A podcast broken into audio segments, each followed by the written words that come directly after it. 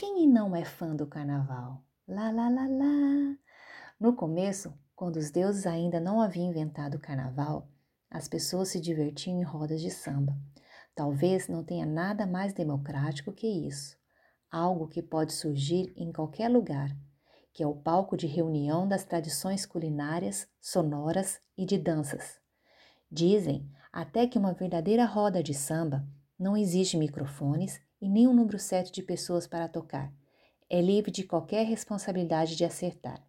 E é com esse espírito que nos reunimos para criar esse espaço onde também todos terão e poderão opinar, criticar, sugerir e elogiar. A ideia é ter dois textos semanais, um de cada membro do time, onde o outro irá sugerir o tema. Serão textos simples e rápidos de ler, entre 800 e 1200 palavras, o que significa 5 minutos de leitura.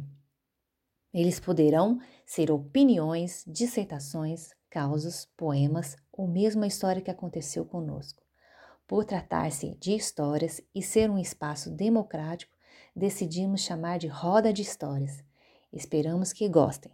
Aqui quem fala é Michele Miranda e vou estar com vocês semanalmente contando uma nova história.